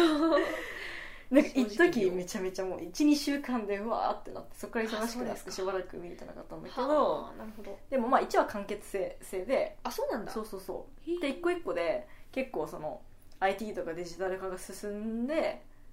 それによってこう人間の社会的な生活とかにどういうこう弊害が生まれてくるのかみたいなことを結構ダークでユーモアを交えながらこう描いてるんですよ。えでもさ結構制作前じゃん。なんかまだ全然、うん。レレベンなの？いやめちゃくちゃめちゃくちゃあんま進歩しないってことな。確かにね。だって制作結構さ2000 2010だる2011年だって11年か昔やんけ10年前でもすごいそう考えたらすごいよなるほどまだ起こってないしでも起こりそうというかえー、なるほどねなんか例えばだけど、うんうんうんあの記憶が記憶され記憶が記憶が記録されるうんうん、うん後から見返せるチップみたいなのをみんなそのなんか首のあたりに埋め込んでるみたいな世の中で。うんうんうん。だからなんかこうちょっとさ夫婦喧嘩とかになったらなんとお前なんとかって言っただろそんな言ってないわよ。じゃあ見てみるか？っつってビーってカメラに投影できて あのスクリーンに投影できてなんかこれ見ろみたいチャッチーな。な感じなんだけどでもなんかそれが結構いろいろとねぐるぐるぐるぐる話が展開してはいはいはいマジかよみたいな感じになるんですよ。それただの見ろってやつじゃん。みたいな感じなんだけどまあなんか まあさ記憶今ってなんか例えばさ眼鏡にちょっとねあのカメラついてて撮れちゃいますとかってあるし実際。なるほどね。なんかそれがこう体に埋め込まれてもなんかありえそうだしなんか便利って思うやん。あれどこやったっけとかあれあの時なんて言ってたっけって思う時に巻き戻せるのって便利だなってこう一瞬の思考では思うけど、うんうんうん。でもやっぱり全てが記録されてしまうことでうんうんうん。それによってこうすごくこうしがらみみたいなものも新たに生まれるよねとか。絶対あとなんかあの悪用されるよね。なんかこう、うん。企業とか政府とかに監視の目がねきますそうなよねんですよ。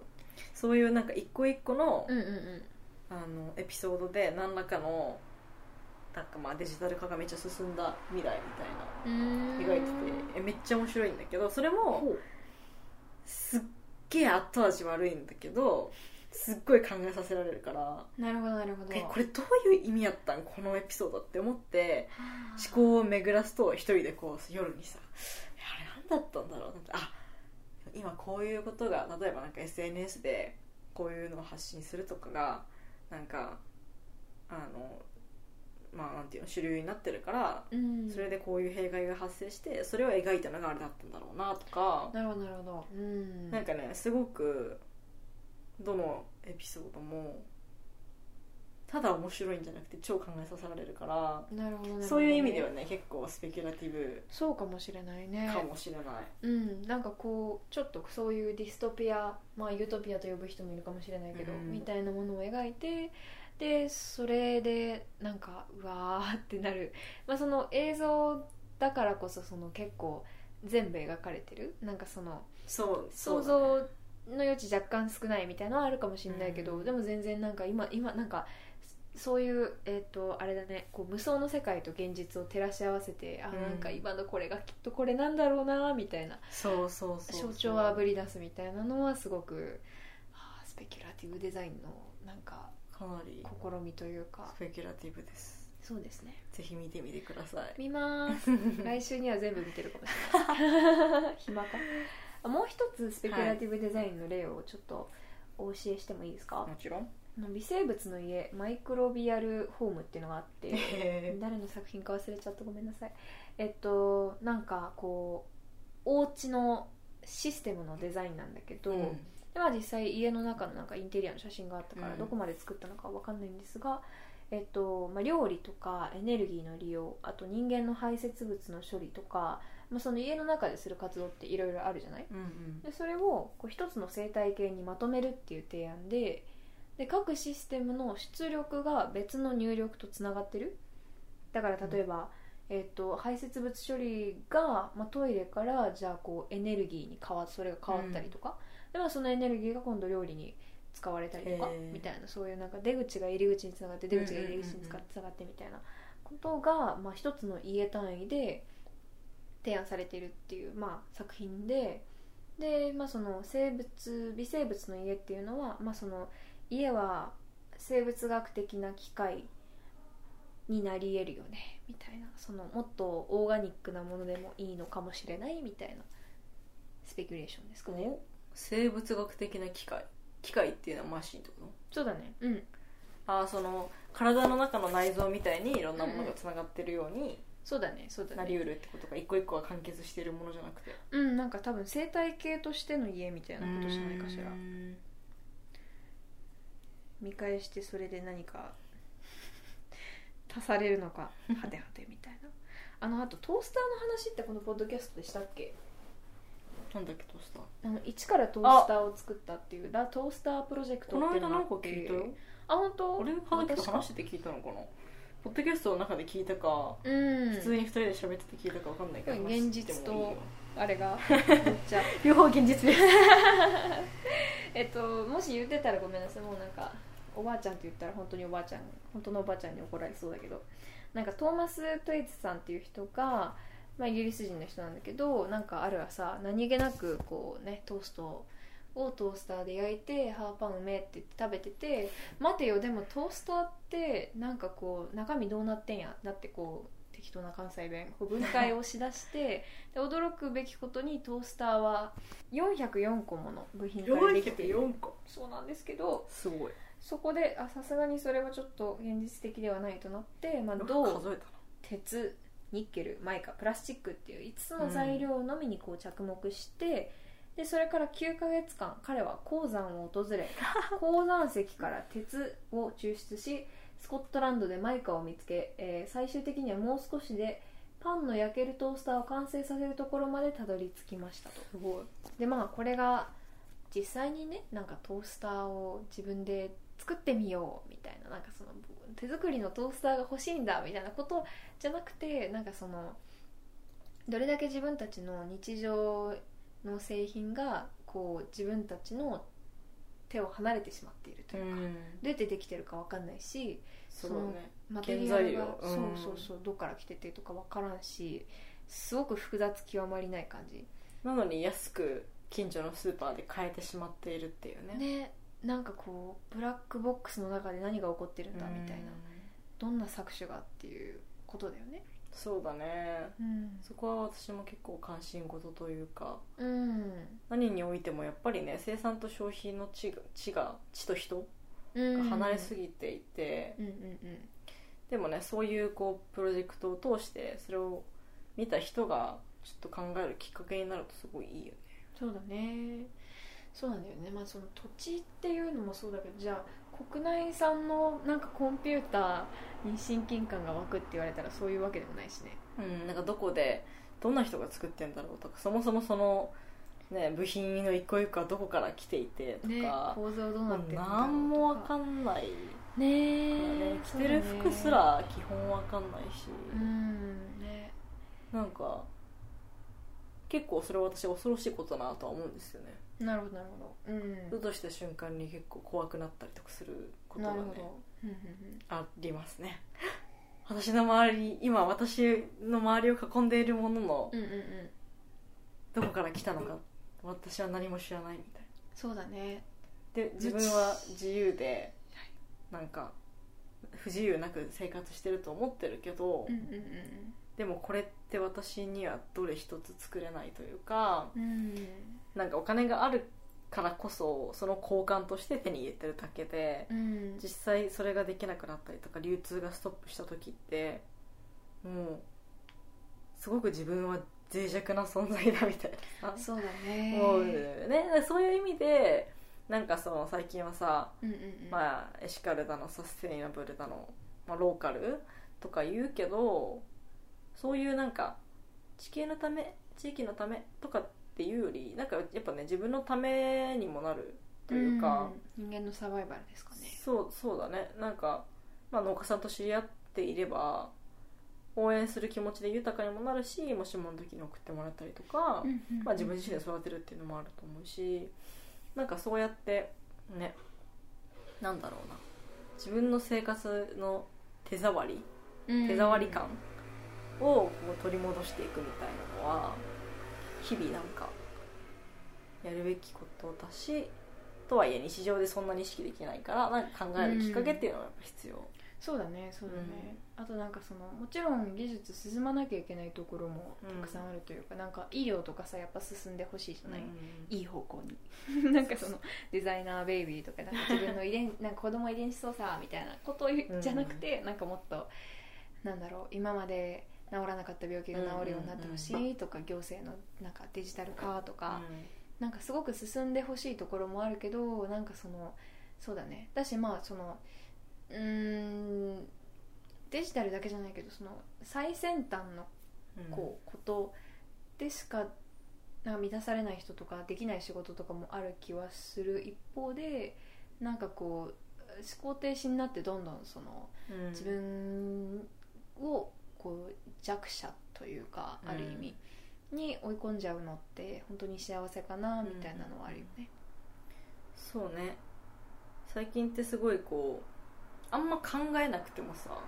生活できるというか。うん、生活に関してはあんま考えなくても、うん。なんかもう便利どこのスーパーがな安いかなみたいな。そうそうそうそう。でねいスーパーに行けばもう商品がずらーっと並んでいて値段が書かれていて、うんうんうん。じゃあどれにしようかなとかなってたりとか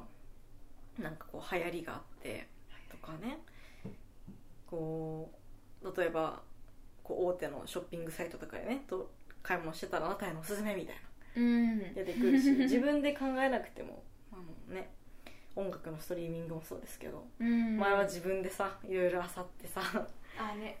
なんかあこのバンドかっこいいみたいな自分で発掘してたけどもう全部あなたへのおすすめで出てきますからね。でね。あ確かに好きだわみたいになっちゃうところがね。でうん。でもまあ便利なんだけどそれによって失われているこう楽しみとか豊かさっていうものもやっぱりあるというかはいはいはいあるね。面倒くさいけどさてか自分でさそのねいろいろ考えたりとか調べたりとか探したりするのって時間かかるし面倒って一見感じるけどでも実はそのちょっと面倒な時間のかかる行動の中でなんか偶然の出会いがあったりとか、うんうんうんうん。なんかそのプロセスが楽しかったりとかもするから、そうね。うん、なんかそこがどうしてもさ今のこうもうマーケティングでどんどんそのねとかアルゴリズムでどんどんそのなんだろうな自分が好きなものがこうフィードに表示されてそれを買うっていうそういうループになっていたりとかうんなんか物を買うのももうすぐに届くしとかどこでも手に入るしみたいな感じだけどでもあえてやっぱりその考える時間を生み出すようなデザイン、まあ、コンテクストデザインもそうだしスペキュラティブデザインもそうだしうん。それをこう回り回って今すごく人は求めてるのかもしれないなと思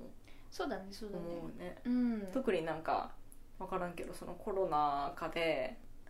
コロナ禍コロナか？コロナだ。コロナ禍であの、まあ、外出も減って家にいる時間が増えてで、うん。まあ、ネットショッピングとか便利だしすごくね、はいはい。重宝した人は多いとは思うけどでもなんかさ面倒くさいことに楽しみを感じる人なんかすごくパン作りやってみましたとか、はいはいはいはい。コーヒー入れるのやったらこだだわり始めましたとあーわかかるわかる。そういうのとかもそうだし、うんうん。なんかこう環境問題に興味を持ったとかなんか本をすごく読むようになっていろいろ考えるようになったとかなんかそれって失われていたこう豊かな余白が戻ってきたとも捉えられるのかもしれないなとなるほど確かに。そう思っねたり。うんうんうん。あとなんかそのスペキュラティブデザインとかコンテクストデザインとかっうん。てそれをすごいなんか楽しくできる手段というかさ、うんうんうん。なんかその、まあ、必ずしも美術館だけのものではないけどネットとか雑誌とかうん。本とかでもいいんだけど、なんかでもその場に行って作品を見てでなんかこうねデジ デジタリアンの話とか聞いたらさなんかこう「いやこれなんか無理」とかなんか言ってさなんか隣にいたなんか彼氏とかは「いやなんか地味によくない?」みたいな言ったりとか なんかそういうやり取りとかもすごい面白いし、うんうんうんなんかそうねうーんなんていうかなこのスペキュラティブデザインのうん序文のところにあのタクラムロンドンにで働いてるあの牛込さんはいっていう方がその初めに初めにじゃないか。えっとねどこで書いてるんだっけ？あ寄稿して。あうん寄稿されてるんだけどなんかその中でこう一番最後のところで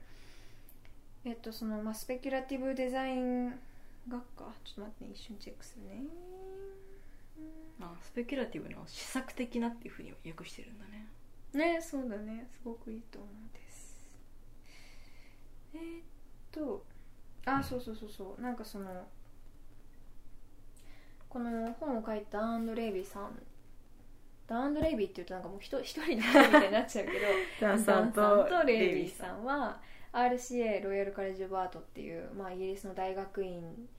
美大の大学院で教えていたんだけど、うんうん。離れるそこをまああのそこを離れることに2015年に離れることになってでそうねその原因のまあ一つとしてもなんかその RCA 大学院への、まあ、補助金が減っている政府からの補助金が減っていて、であの経済的な利益に結びつけやすい学科のこう拡充に力を入れているそうなんですね。でこれもすごく意味深いというか、なんていうかうーんこうやってスペキュラティブデザインとかコンテクストデザインの話をしていると、今必要な最先端のことのように聞こえるけどでもその地味に、まあ、その考えてる人はちょっと前から考えていてこういうことを始めたはいいがしかしやっぱりその経済的にえっとあんまり芳しくない結果が良くないっていうことで、まあちょっと抑圧されたりとかしている分野でもあるので、やっぱりなんかこれを聞いた人がこう面白そうだなって思ったらもっと調べてみてほしいし、なんかこういうことに興味を持ってこう話題がどこでもいいなんかもっとファストな SNS とかでもいいし、こういう会話の中でもいいけど持ち出されることによってなんかもっとこの分野がより熱くなるというか、やっぱり日本ではこうなんだろうまだちょっとだいぶ足りない視点とか考え方でもあると思うからそれをもっとなんか商業的には商業分野とこう手を組むのって結構難しいと思うんだけどそれができても全然いいと思うし、できなくてもなんかこう盛り上げていきたいのはすごくあるかな。そうね。うん、なんかその商業分野と手を取るっていう話で言うとうん。コンテクストデザインはまあさっきも言ったけど、まあ、クライアントがいる。ただなんかそこにはこう共感と尊敬が必ずあるというかなるほどね。た、だお金になるからその仕事をやってるっていうわけじゃなくて、うんまあ、もちろんそのやるからにはその、ね、ビジネスとしてやるしそのクライアントが作りたいものを作ったうんうんうん。らそれもちゃんと経済的にもある程度成功しなきゃいけないっていうのはあるけどただそういうこうファストになんだろう伝わりやすいものを作ろうとか売れるものを作ろうっていうよりはすごくそのクライアントの思いとかに共感してで一緒にこう作っていこうみたいな姿勢がすごいいいなと思っていてうん、そういう形だったらね全然なんかまあスペキュラティブデザインとかコンテクストデザインのこうちょっとスローな価値観っていうのがこう産業界商業界に入っていってもうん。すごくいいんじゃないかなというか、そうだね。逆になんか今ってすごくうんなんかこと消費とか言われたりするしなんかただのものじゃなくてそこにある思いとかなんかそそれにこう意味を見出してものを選ぶ人が増えてる。からなんかその、ね、潮流にもちょっとあったりするのかななんてうん思いました。そうだね、なんかそうだね。スケスペ私もスケって言っちゃった。スペキュラティブデザインがなんかそのうん。まあ、バリバリお金稼ぐ感じではそうだね。高尚な娯楽になるかっていうとちょっと難しい。なんかそういうのやる企業とかってあるのかなってちょっと思って。まあスタートアップとかだったら全然ありそうだけどね。うん。うんうんうんうん確かに。リスナーの方で何か事例をご存知でしたら教えてください。ねうんちょっとスペキュラティブデザインチックな映画とかは割となんか知ってるんだけど。そうだよね。やっぱ映像系はね、うん。ある意味ねなんかそれはなんか、うん、作品でありそうですね。まあそれを見る人によってまあ収入は入るけどなんかこう商業界でなんかやるっていうのはちょっと若干違う感じがするよね。なんか普通に物を作ってっていうのとさ。そうですね。なんかこうだいぶ番組だったら深夜番組というか。ちょっとなんかマージナライズされそうな感じするけど、まあ私がコンテクストデザインを読んでいてすごくいいなって思ったのはと読み手、まあ、ここで言う読み手書き手っていうのは、うんうんうん。まあ、受け手と作り手うんだね、まあ、文コンテクスト文脈っていう言葉を使ってるからこそ読む書くっていう言葉を表現として用いてるけどまあそうやってこう聞いてもらったら、まあ、読み手つまりは受け手、まあ、いずれ未来の書き手または作り手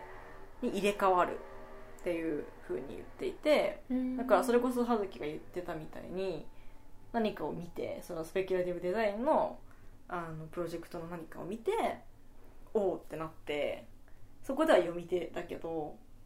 でもそこで得たインスピレーションをもとに何らかの発信だったりとかものづくりをしたらうん。それはその自分は次は書き手になってるよねっていう。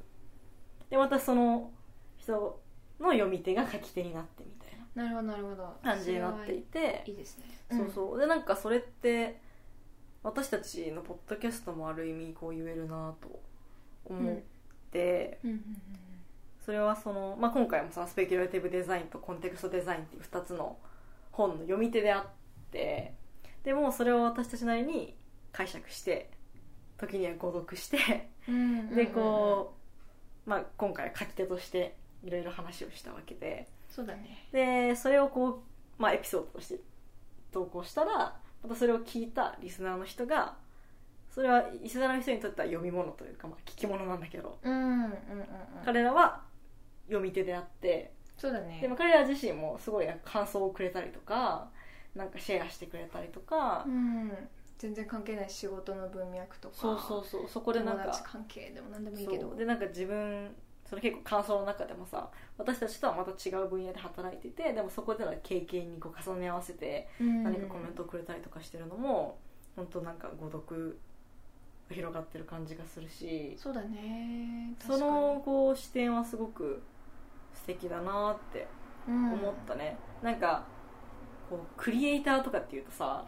すごい本当になんか想像力豊かじゃないとできないしなんか自分にはそんななんかキラキラしたなんかすなんだろうね素質とか夢とかないしみたいな人もやっぱ多いと思うしうん。まあなんか私自身もそんな超クリエイティブ人間かって言われるとそうじゃなくてなんかむしろ、まあ、いろんなこうアイディアとか素敵な考えを持ってる人から学んだりとかそういう人たちを応援するための仕事をしてたりとかもするから。でもなんかそれでもなんかまあ社会こちょあちょ。なんか社会彫刻っていう言葉をここではあの引用してるんだけれども。渡辺さん？そう渡辺さんが引用している。なるほどなるほど 社会彫刻ですか？社会彫刻。ね誰でも作り手になれるって言ってしまっていいんじゃないかな。と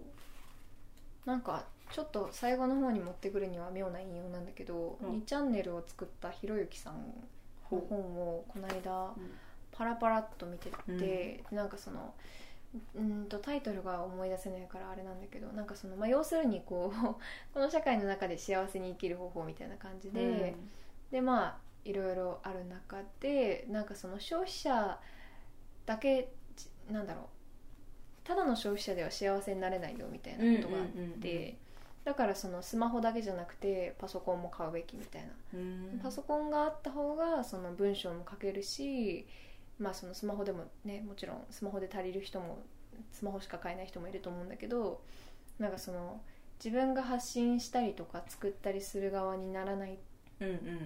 と幸せになれないみたいなのがまあひろゆきさんの主張でうんうん。割とまあそうだなと思ったりとか、そうだね。まあ、必ずしもねなんかすごくいろんな形があると思うからなんか研究してる人は研究の中ですごく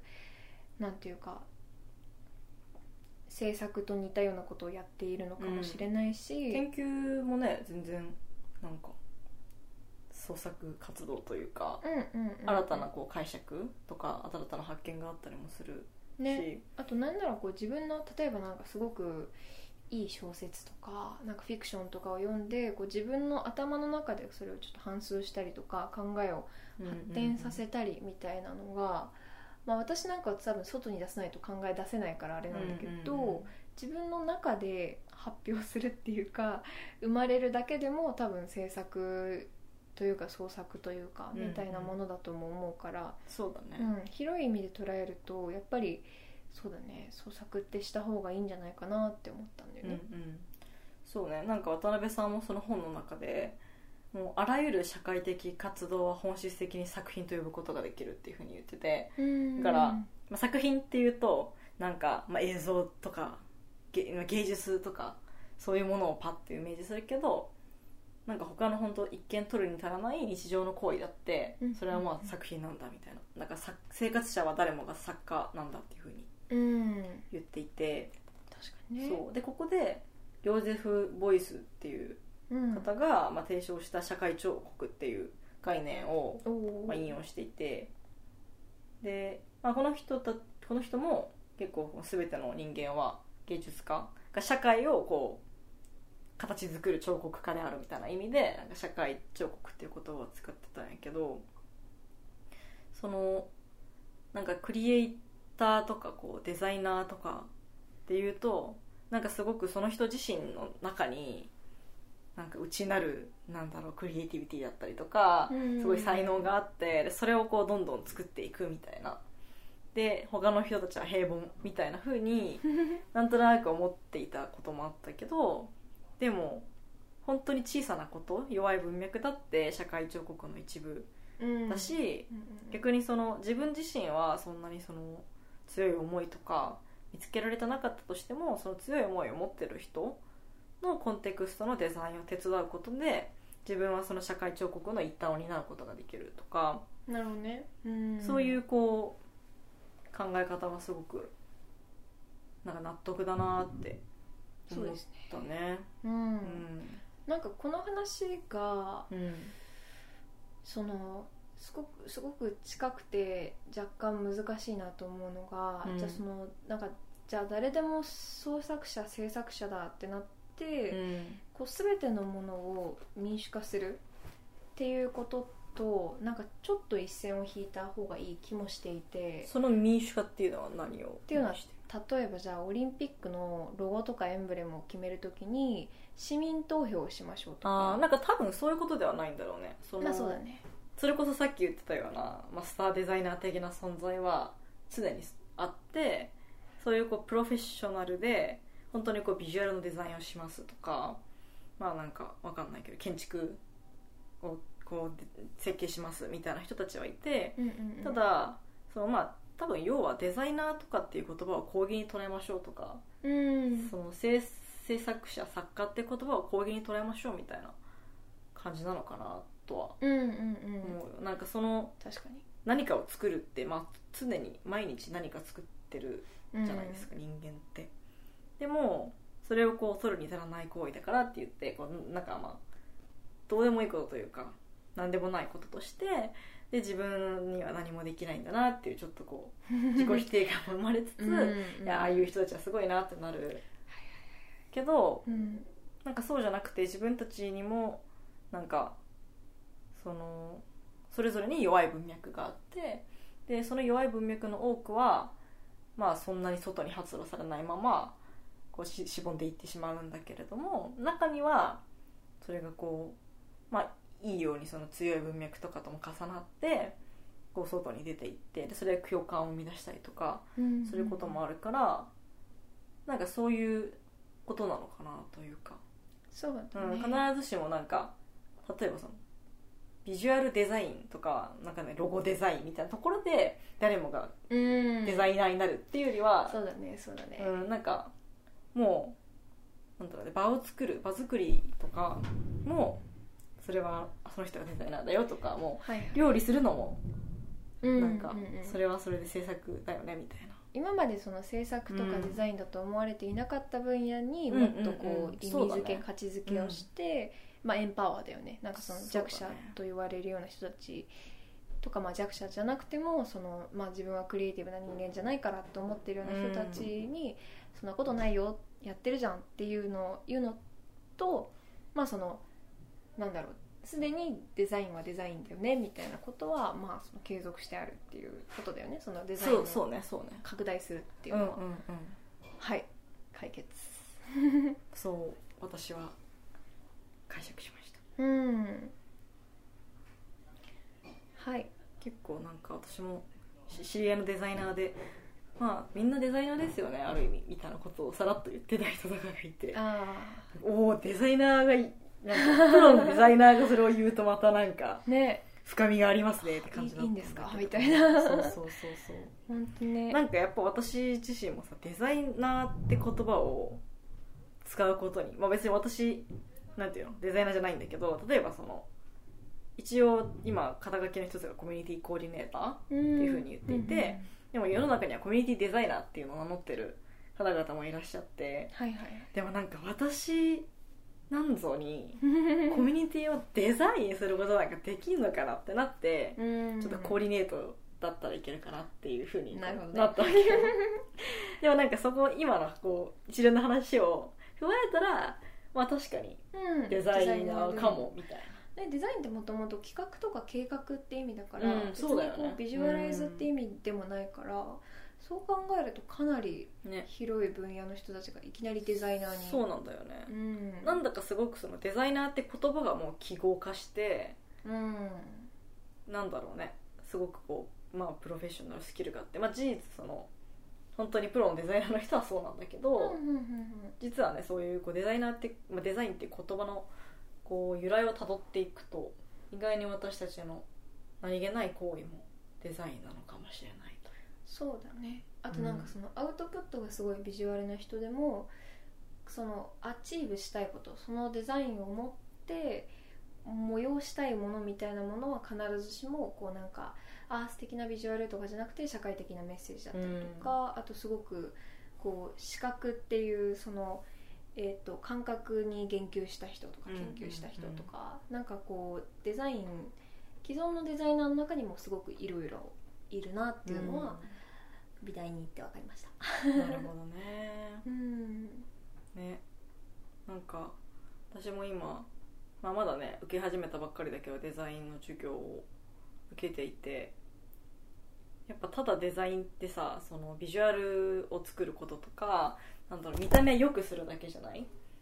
例えば、まあ、ウェブで言ったらさ UI をなんかかっこよくするだけじゃダメでうん。なんかパッと見はいいんだけどさそれがすごい使いづらかったりとか動線が全然引かれてなかったらえこれ次どこクリックしたいのみたいな。なるしやっぱそこで何を伝えたいのか、まあ、UIUX とかになってきちゃうと結構マーケティングというかあのビジネスのはい方に入っちゃうんだけど、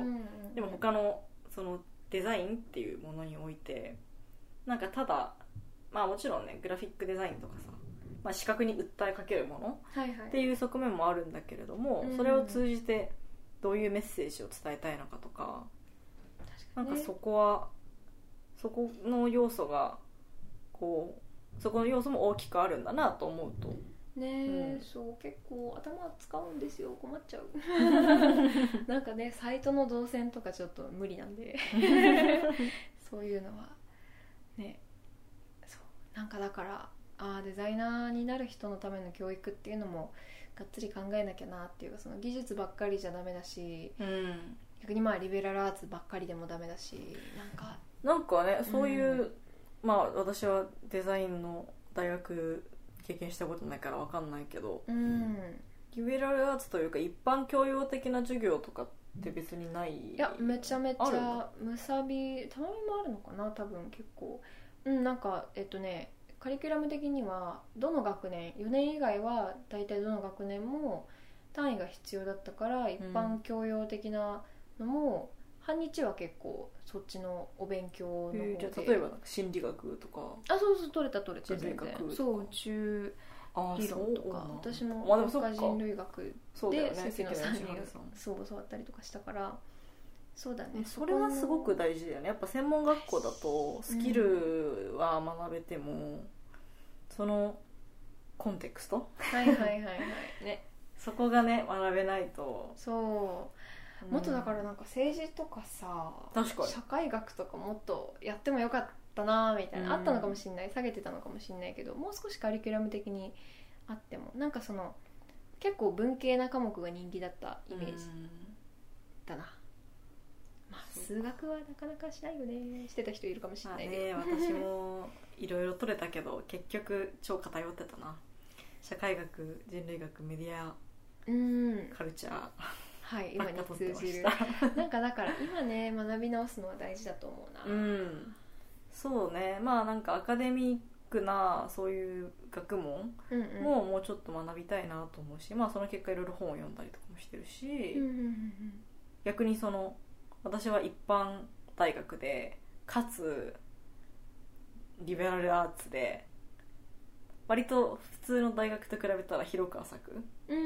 でもクリティカルシンキングは深くみたいな。るほどなるほど。な思考法はすごく磨かれてでもこう具体的な学問に対する知見とかは多分その、ね、ああ4年間それをやってる人と比べたら薄いというか。だからこそそこをもうちょっと深めたいなっていうのと、スキルを学ぶ系の大ね。学でもなかったから、うんまあ、例えばそのなんかデザインとかさそれもこうやりたいなみたいな思ったりとかしてうん。今うん実践しているいいですね。スキル欲しいですね。そろそろ何か専門的なものに没入したい気持ちもありますが。じゃあスペキュラティブデザインコンテクストデザインのお話はこれぐらいに、ぼちぼち。そうですね。でしょうかね。なんか久しぶりにデザインテーマでちょっと緊張したよ。準備段階。私も、まあ、準備ね。ちょっとメモの量の違いでなんかいろいろ物語ってますけど。なもしかするとスペキュラティブデザイン推しになっちゃったかもしれないけどコンテクストデザインも大変面白い本ですよ皆さん、まあねコンテクストデザインとかね渡辺さんとかね結構ちょこちょこ話してるからね私たち そうだね。これからも引用させてください。はい。ではここまで聞いてくださって大変ありがとうございました。ありがとうございました。コメント感想質問。待ってます。はい。バイバイ。バイバイ